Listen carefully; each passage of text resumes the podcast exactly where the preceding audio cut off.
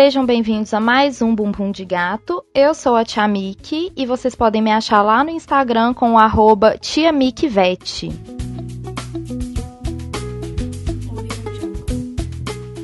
No episódio de hoje, nós vamos falar sobre o estresse do gato e depois sobre um assunto muito polêmico que é castração, que é uma coisa que tá aparecendo para mim por todos os lados é, eu não sabia que era uma coisa tão importante para se discutir, para falar com vocês, para vocês passarem para outras pessoas. Eu não imaginava que era uma coisa que a gente precisava conversar mais. Então a gente vai conversar mais hoje. Vamos lá então. Primeiro a gente vai falar sobre o estresse do gato. O que que pode levar, o que que o estresse do seu gato pode levar a ele, a condição de saúde, a condição emocional, o que que pode desencadear é, uma, é um assunto muito polêmico e vocês vão precisar saber conhecer o seu gato para saber como identificar o estresse dele. Mas, ô Tia Mick, como é que eu vou saber que meu gato tá estressado? O gato só dorme, custa acordar, ele não faz nada, o gato é tão tranquilo, ele não é igual cachorro. Tanto que eu prefiro ter gato do que cachorro, porque o cachorro se estressa muito e ele tem que sair para passear. Não, o gato é super tranquilo. Gente, quem é dono de gato sabe que não é bem assim. Se você não sabe que não é bem assim, seja bem-vindo e agora você está sabendo que não é bem assim. O gato ele tem uma série de problemas comportamentais, uma série de fatores estressantes no ambiente dele. A gente vai precisar saber identificar esse momento de estresse para não desencadear vários tipos de doenças que eu vou falar também.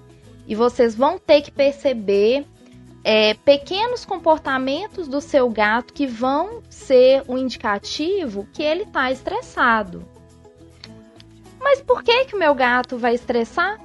A vida dele é ótima, ele tem uma cama, ele tem conforto, ele tem carinho, ele manda em mim, ele quer que eu abra o torneiro, eu vou lá e abro. Ele tem comida caríssima, ele tem fonte de água, ele tem tudo dentro de casa. Por que, que meu gato vai estressar? Então, vamos lá. O gato, ele é uma espécie, o felino é uma espécie que gosta de rotina. O felino doméstico é uma espécie que gosta de rotina, né?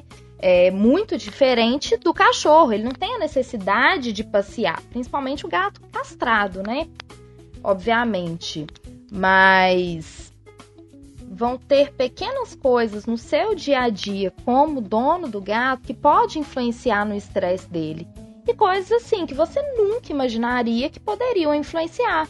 Por exemplo, você mudar de casa.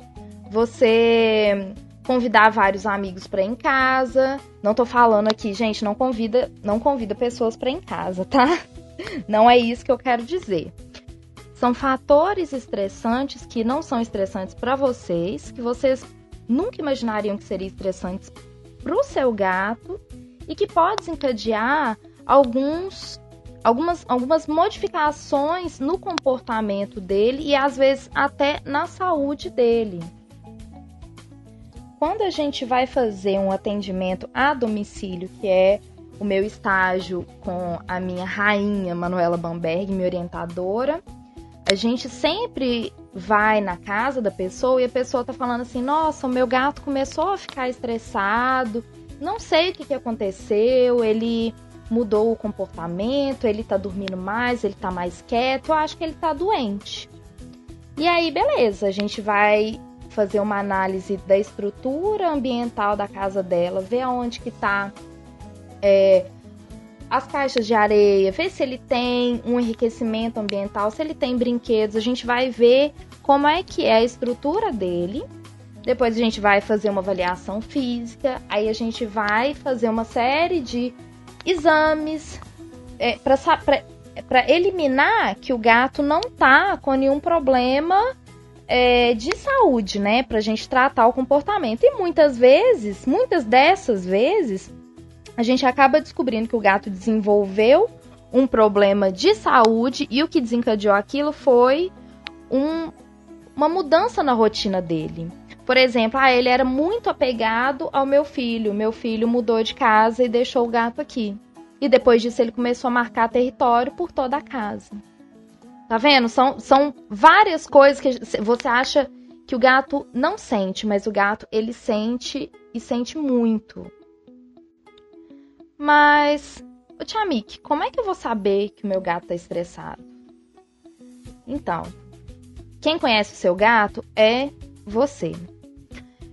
Então, o que que você vai fazer, né? Você vai perceber que ele tá tendo uma atitude diferente do que ele costuma ter na rotina dele. Porque como o gato, isso eu tô te falando agora, o gato, ele gosta de ter uma rotina, se ele tiver uma alteração nessa rotina dele, ele começou a fazer, ele começou a apresentar um, uma coisa diferente. Ué, então tem alguma coisa errada, alguma coisa pode estar estressando meu gato. Mas, muito importante isso que eu vou falar agora, a mudança de comportamento nem sempre é por um fator estressante. A mudança de comportamento pode, pode ser porque ele está com algum desconforto e ele não sabe como dizer. O gato, ele consegue disfarçar muito bem. E aí você pega e começa a humanizar e tratar o, o comportamento dele como se fosse alguma coisa comportamental. Fala, Olha lá como é que tá fazendo drama. Tá fazendo drama porque eu não dei a whiskas dele essa semana. Tá fazendo drama porque, sabe, você vai achar um, alguma desculpa humanizada que o, que o gato pode estar tendo um sentimento que é humano e na verdade ele tá o quê? Ele tá com desconforto, ele tá com dor, ele pode estar com várias coisas. Então a gente tem que saber que uma mudança de comportamento pode ser por um estresse é, que você causou por mudar a rotina dele, ou pode ser um indicativo que as coisas não estão bem. Então a gente não pode. Por isso que quando eu falo que a gente vai para uma consulta a domicílio, a gente primeira coisa que a gente tem que fazer é descartar que o gato não tem nada. Então a gente tem que fazer um hemograma, tem que pedir um perfil bioquímico, a gente tem que ir procurando o que que o gato tem. E aí, o, a última coisa, a gente vai tratar um problema comportamental. E como que, como que você vai evitar que ele tenha um problema comportamental? Como que você vai evitar que esse problema, que esse estresse comportamental se, é, consiga desencadear algum problema de saúde? Você não vai mexer na rotina dele. Nunca. Simplesmente. E se você for mexer, vamos tentar achar uma solução para não estressar ele tanto? Pensa sempre, ó, oh, meu gato pode ficar estressado. O que eu posso fazer para não estressar ele tanto com essa mudança que eu vou fazer na minha rotina? Então eu tia que não posso falar para você que não é normal o gato fazer xixi fora da, da caixinha de areia. Porque eu, eu digo, não é normal. Mas sempre vai ter uma pessoa que vai falar assim: ah, mas o meu sempre fez. O meu é uma exceção. Gente, eu vou falar uma coisa agora muito séria. Todo gato tem uma personalidade e um jeito tão diferente que ele sempre vai ser exceção para alguma coisa. Então a maioria das coisas que eu falo e dou dicas para vocês são coisas que eu vejo que são mais comuns na clínica, são mais comuns nos meus pacientes, nos gatos que eu acompanho há muito tempo. Então assim, se o seu gato ele é diferente e você vê que isso é a longo prazo, ele é uma exceção. E tá tudo bem isso, tá bom? Então só desconsidere se o seu gato é é exceção. A minha amiga Camille, por exemplo, o gato dela não, não faz xixi em caixinha de areia, só faz xixi em volta da casa, na vizinhança. O gato dela a vida inteira foi assim. Quando eu falo fazer xixi fora da caixinha de areia não é normal, ela fala: "Ah, mas o meu sempre fez". Eu falo: "Sim. O seu gato, ele é uma exceção". mas na clínica, se eu chego no apartamento e uma pessoa fala para mim assim, Tia Miki, ele parou de fazer xixi na caixinha de areia. Ele sempre fez. Então, você tem que reparar é esse tipo de coisa. Se ele sempre fez alguma coisa e ele de repente parou de fazer aquilo e mudou o comportamento, ó, atenção, tem alguma coisa aí. Então, pessoal, quem vai te falar se o seu gato tá tendo algum estresse, algum fator de estresse, se ele tá tendo um comportamento diferente, vai ser ele que vai te falar, não vai ser eu. A única coisa que eu posso te falar é observa a rotina do seu gato, observa as coisas que ele gosta de fazer, as coisas que ele não gosta de fazer. Não tenta enfiar uma rotina nova a goela abaixo, porque o gato não é assim e o gato ele ele estressa muito. Eu falei isso no último episódio e repito de novo, vou falar isso várias vezes. O estresse, ele tá muito acompanhado com problema de saúde. O estresse é um fator que desencadeia vários problemas. E agora a gente vai entrar na parte que eu vou citar rapidamente o que é que o estresse pode causar de saúde para o seu gato.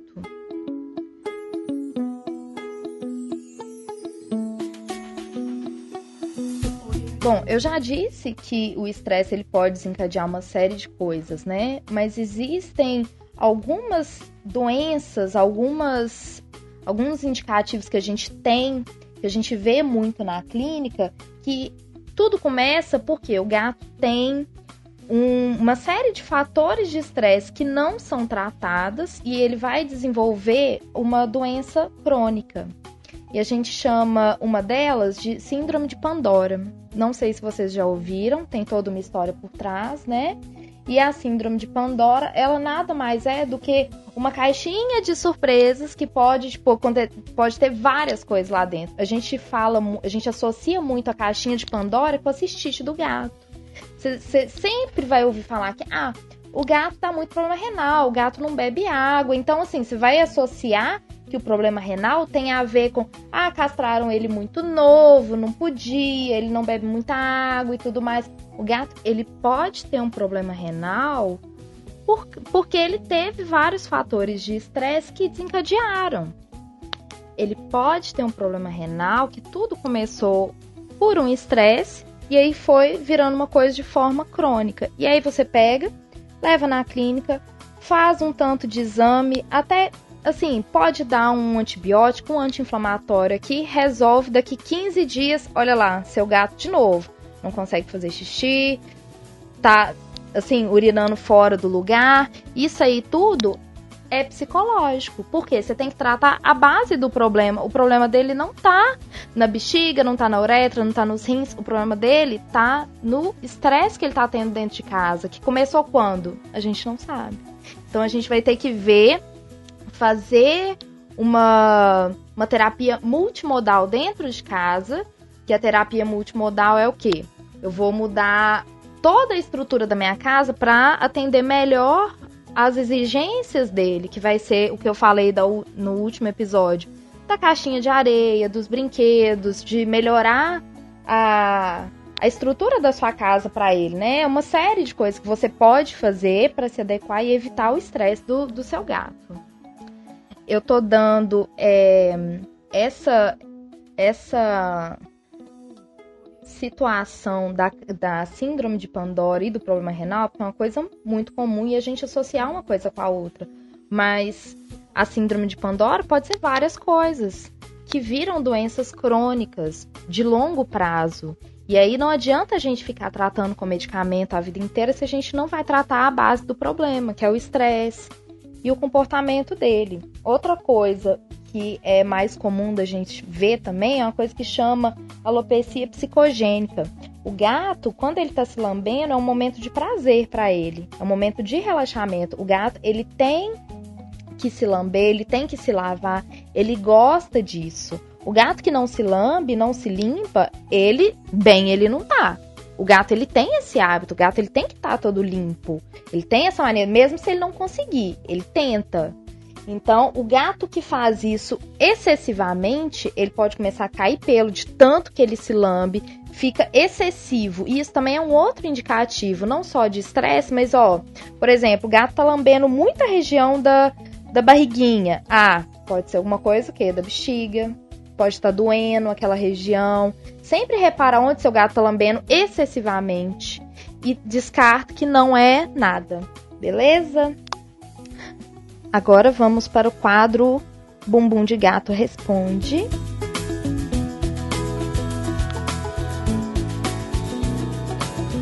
Tia Mickey, eu não entendo por que, que tem que castrar os animais.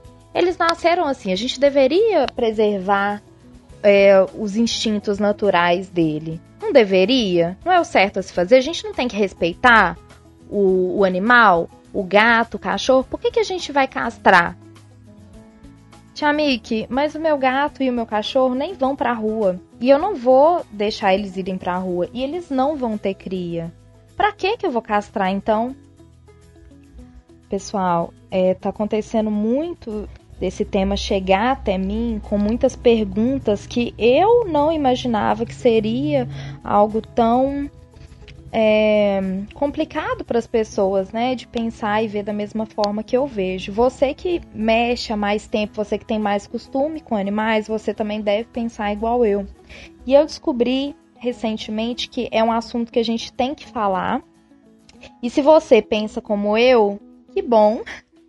Se você conhece alguém que não pensa como a gente, manda para essa pessoa, vê se vai ajudar um pouquinho a abrir a mente dela e ver que a questão da castração é muito mais complexa do que o que a gente pensa. Então vamos lá. Até alguns anos atrás, alguns anos que eu digo, sei lá, mais de 30 anos atrás, né? O gato ele não era domesticado aqui no Brasil. Não tanto quanto é hoje em dia, né? Era muito difícil. O gato, ele era o rato da rua. As pessoas não ligavam de ter gato na rua, as pessoas não ligavam da, da reprodução em massa que eles arrumam, né? E as coisas mudaram. Então, é, isso virou uma coisa mais comum pra gente na clínica e pra gente que é dono de pet também, né? Então, a gente já virou uma coisa comum. A gente pega um gato, a gente leva no veterinário, faz uma consulta, vacina e depois de um tempo a gente vai castrar. Isso aí é fato, isso é uma coisa que para mim já estava muito óbvio. Para mim já estava muito óbvio que estava óbvio para as pessoas, tutoras de, de animais.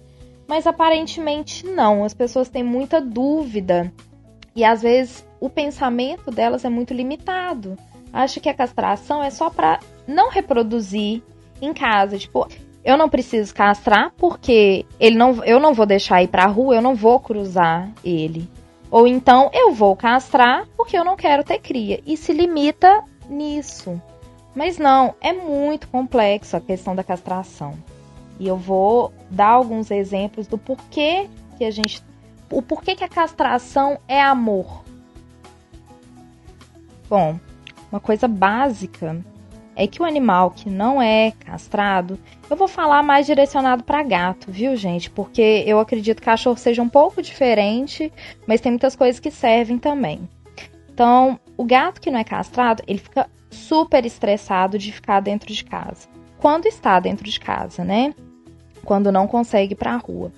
Além dele ficar super estressado, ele começa a querer marcar território. Isso aí é uma coisa que incomoda o tutor. Então o tutor vai falar assim: vou ter que castrar por causa disso, porque eu não quero que ele fique fazendo xixi. Mas você não pensa que para ele é muito estressante. Daí você vira para mim e fala assim: ah, mas se não existisse a castração, ele não ia ter que viver assim? Sim, ele ia ter que viver assim. Só que ele estaria vivendo dentro de um apartamento trancado. Por isso que eu falo, quando a gente tem um animal e a gente vai deixar ele preso, a gente tem que ter um enriquecimento, a gente tem que dar uma qualidade de vida para ele, porque não é só pegar o animal e prender ele da comida e da água, porque a gente tem que preservar os instintos dele e também pensar em não estressar ele. Então, assim, você não vai deixar o gato ir para a rua, óbvio que você não vai deixar, porque se o gato tem acesso à rua, você pensa assim, ah, eu vou arrumar um gato macho, porque mesmo se ele for para a rua, ele vai cruzar com as fêmeas, mas não vai ser eu que vou ficar com os filhotes, né? E aí eu te pergunto, você liga só pro seu gato? Você passa na rua, você vê uma mãezinha com tanto de filhotinho, você não liga? E se foi o seu gato que fez isso? Foi o seu gato que foi lá e reproduziu, e aí você tá colaborando por mais seis, sete, oito filhotes na rua que vão continuar reproduzindo e vai virar uma superpopulação e no meio disso entra todos os problemas de briga entre eles, de doenças, que eu vou falar, ó, o vírus da FIV e da FeLV, que é muito fácil, né? Quando o gato tem acesso à rua, arruma muita briga para passar, é um piscar de olhos. Tem a esporotricose, que eu não preciso nem falar, que é um problema zoonótico. Então, assim, não é um problema só do gato, não é um vírus só do gato. É uma coisa que, se o seu gato pegar, você vai estar tá com um problema enorme nas mãos. E aí, você vai bancar o tratamento? Você vai deixar o seu gato preso por três a seis meses para ele melhorar? E aí você pergunta, nossa, fazer uma castração era mais fácil, né? Deixar meu gato em casa era mais fácil. Então, pessoal, quando você castra o seu animal, você não está pensando só no seu animal, você não está pensando só na sua casa, só nas suas mobílias que não vão ter xixi, você está pensando também, você tem que pensar que você está colaborando para a vida dele, para ele não se estressar e para os outros gatos, né, que ele pode ter contato. Além disso, uma coisa que é mais comum em cadelas do que em gatas é o tumor de mama, né? É, isso pode acontecer, já vi em gatas também, muitas vezes, não é difícil. E uma coisa que eu vou falar muito séria aqui também é que anticoncepcional, gente, eu nunca vi e eu acho que eu nunca vou ver na minha vida um veterinário formado aceitando dar injeções anticoncepcionais em qualquer animal. Se você dá injeção anticoncepcional, você não dá numa clínica porque nenhum veterinário vai vai ser a favor. Beleza? Então, por favor, se você você tá dando é, 50 passos a mais para o seu gato ter um tumor e qualquer outra doença é, em, hormonal. Então, por favor, às vezes a gente economiza com umas coisas que é um barato que sai muito caro depois. Sai caro porque você vai ter que pagar um tratamento muito pior, ou então você vai perder o seu gatinho. E aí você vai carregar sua, essa culpa pro resto da vida, né? Então, assim, a castração, ela é um ato de amor pelo seu animal e por outros animais. O gato que não é castrado, ele, ele começa a brigar mais com outros gatos machos, ele, ele começa a perseguir as fêmeas. E isso gera um estresse para os outros gatos, é, gera uma dor para a fêmea. Né? Imagina você ver uma coisa dessa, tudo porque você não pode castrar. Se você não tem condição de pagar uma castração que seja confiável, numa clínica super confiável, que vai fazer todos os procedimentos, direitinhos, procura a zoonose, o centro de zoonose. A gente sabe que é castração em massa, mas pelo menos você vai estar tá evitando um problema muito maior no futuro. E se você tem o costume de deixar sua gata emprenhar sempre, doar os filhotes, pensa que daqui a pouco vai ser um filhote dela que vai ter mais outros filhotes que você não sabe qual vai ser o destino deles. A gente nunca vai saber o destino final de todos os animais. Por isso a gente tem que pensar com muita cautela. E assim, sempre vai ter animal para a gente adotar. Sempre, porque tem muito animal na rua. Então, gente, castração é um ato de amor. Amor pelo seu animal, amor pelos outros animais. E amor pela, pela sua qualidade de vida também, né? Porque se tem um gato fazendo xixi em casa, ninguém merece. E pessoal, por último, a única coisa que eu quero falar é vamos tomar muito cuidado para não humanizar as atitudes do gato. O gato ele não tem a mesma percepção, não tem os mesmos sentimentos que a gente tem. Eu vou falar isso toda vez que eu tiver oportunidade. Gato ele segue o instinto dele. Então, por exemplo, uma amiga minha, Manu, ela deixou a caixinha de areia do gato dela, Banguela, meu amorzinho, trancado do lado de fora da casa. E ele ficou do lado de dentro. O que, que ele fez? Xixi no computador dela. Então, assim, muitas vezes ela poderia falar: não, ele fez birra, ele tava com ódio de mim, ele tava morrendo de raiva, ele foi justo no meu computador, justo no meu relógio caro, justo no meu sapato. Foi tudo de pirraça, foi vingança. Gente, os animais não têm esses sentimentos nossos. Eles sabem o que, que é bom e o que, que é ruim. Eles têm essa percepção do bom e do ruim. Então, não humanize os sentimentos e as atitudes do seu gato. Pense sempre nisso. Toda vez que você ficar com raiva porque ele fez alguma coisa, pensa o que, que você está pensando dele. E será que ele está sentindo aquilo mesmo? Será que ele está tendo uma percepção tão humana igual a que você tem? Porque eu te garanto que não. E assim, tudo bem você pensar isso, porque nós somos humanos e então a nossa tendência é de humanizar os animais. Se você fizer isso de uma forma que não seja ruim para o seu animal, tudo bem.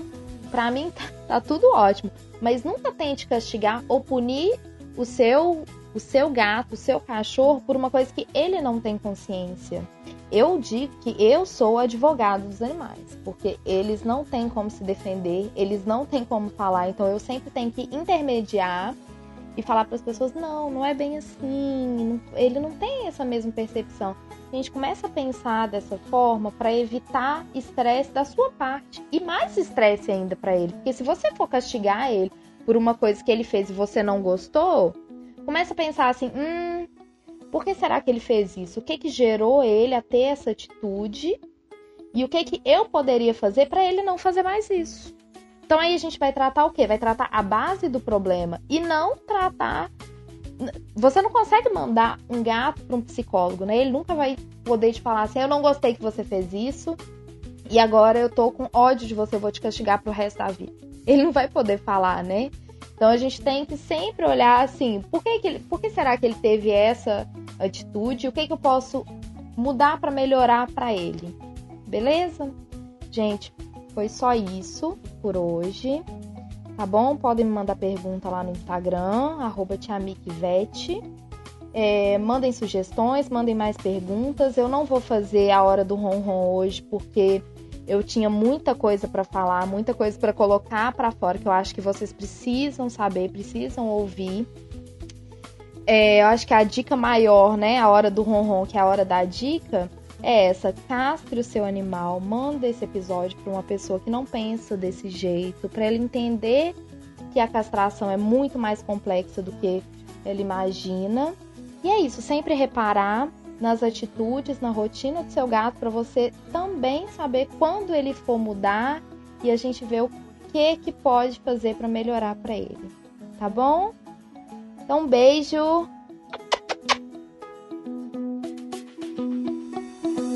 Opa, opa, opa. Não foi embora não. Voltei. preciso falar uma coisa aqui, preciso contar para vocês uma coisa que aconteceu essa semana que foi super desconfortável para mim. Eu fiz um vídeo no abrigo, onde eu ajudo várias pessoas, vários gatos resgatados. E lá tem um gato, o narizinho. Ele tem. Ele tá fazendo tratamento de esporotricose há muito tempo. Então ele precisa tomar itraconazol todos os dias para melhorar. E ele é um gato muito difícil. Ele não é um gato bravo, agressivo. Mas ele é um gato muito difícil. Ele tenta morder, ele arranha muito. O pessoal não consegue medicar ele sempre. Então, de vez em quando eu vou lá, quando as pessoas não conseguem, eu vou medicando. Normalmente, uma pessoa me ajuda, a gente não precisa colocar toalha, a gente não precisa fazer uma contenção, porque estamos de duas. Essa semana eu quis fazer um vídeo fazendo uma contenção sozinha. E o que eu quis passar nesse vídeo? Ó, Tia Mick, estou em casa sozinha. Eu moro sozinho, não tenho condição de alguém me ajudar e eu preciso medicar o meu gato. Por qualquer que seja o motivo, eu preciso medicar ele. Então, eu usei uma técnica da toalha de se enrolar.